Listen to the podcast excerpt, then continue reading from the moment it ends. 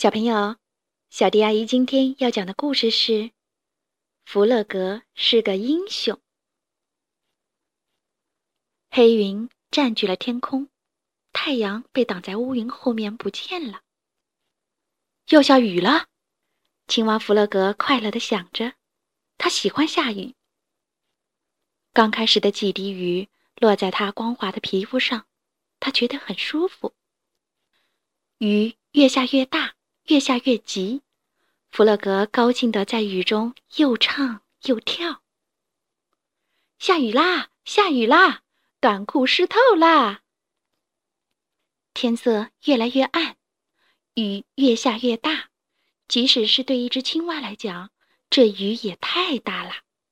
弗洛格湿淋淋的跑回了家。弗洛格泡上一壶好茶，窗外雨滴，但是屋子里还是很舒服的。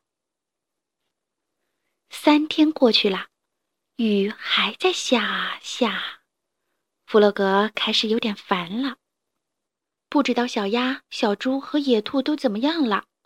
下雨以来就一直没见过它们。到了第五天，河水开始上涨了，没多久，水就漫进了弗洛格的屋子。起初，弗洛格还觉得好玩，可不一会儿，他就开始担心了。他赶紧跑到小鸭家，小鸭家也淹水了。这些水是打哪儿来的呢？小鸭无助地问。河水冲过了河堤，弗洛格用力叫道：“快去小猪家看看。”他们一路趟着水来到小猪家。小猪正靠在小阁楼上的窗户边。“我所有的东西都湿了。”他哭着说。他说的没错。屋子里到处飘着桌子和椅子，乱成一团糟。这里怎么能待人呢？弗洛格提议说：“我们还是去看看野兔吧。”野兔的家建在水中的一个小岛上，他站在门口向大家招手：“快进来，我家是干的。”野兔家可真暖和啊！他们在炉火前把自己烤干。然后将家里淹水的情况告诉了野兔。你们都留在这儿。野兔听了后说：“我这儿有房间和食物，够你们用的。”于是大家都坐下来吃野兔炖好的菜。他们真的饿坏了，一会儿就吃光了。大雨还是不停地拍打在窗户上。他们在野兔家度过了一个美妙的夜晚。一连几天过去了，大家快乐的生活在一起。外面的雨仍然下个不停。直到有一天，他们发现家中只剩下最后一条面包了。我们没有食物了，野兔郑重的宣布。如果不求救，我们都会饿死的。小鸭说：“我可不想死。”弗洛格说：“绝不。”第二天只剩下一些面包屑了，大家都饿坏了。但是他们都不知道该怎么办才好。外面的雨已经停了，可是积水还是很深。有办法了！弗洛格忽然大叫一声：“我可以游到山那边，找人来救我们。”野兔不放心，现在水流很急，路这么远，太危险了。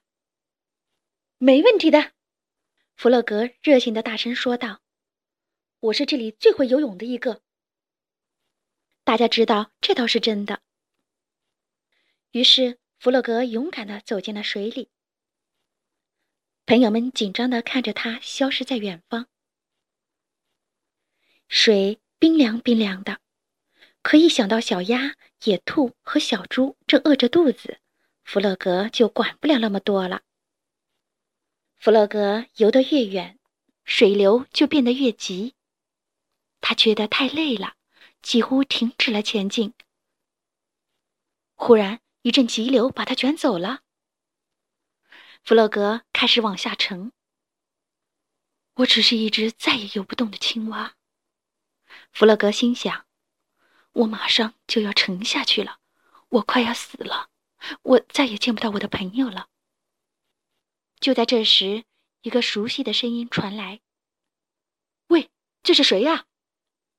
两只强壮的手臂将他拉出水面，放到一条小船上。是老鼠。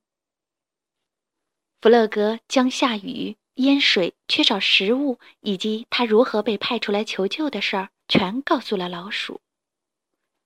别担心，老鼠说：“我的船上装满了为旅行而准备的食物。”说着，老鼠驾着船朝野兔家驶去。那儿有三个朋友正等待救援。小猪、小鸭和野兔看到弗洛格坐船回来，兴奋地欢呼起来。和他在一起的那是谁呢？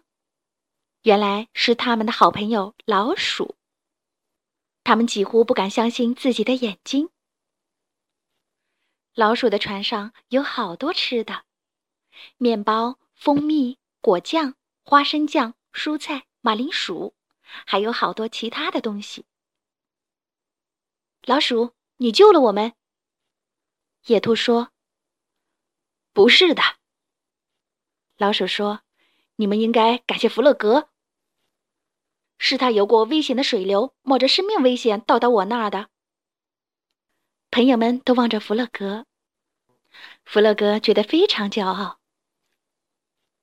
从此以后，情况慢慢好转了。朋友们庆祝自己的获救，把弗洛格当成英雄一样。太阳出来了，水也慢慢退了。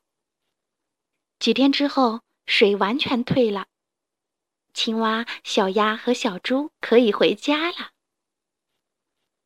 家里脏兮兮的，到处都沾满了泥土。没问题。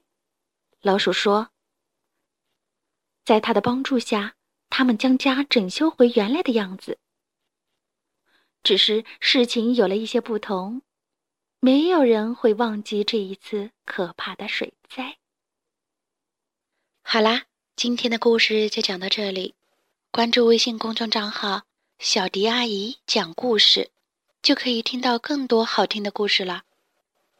接下来。我们一起听一段好听的音乐吧。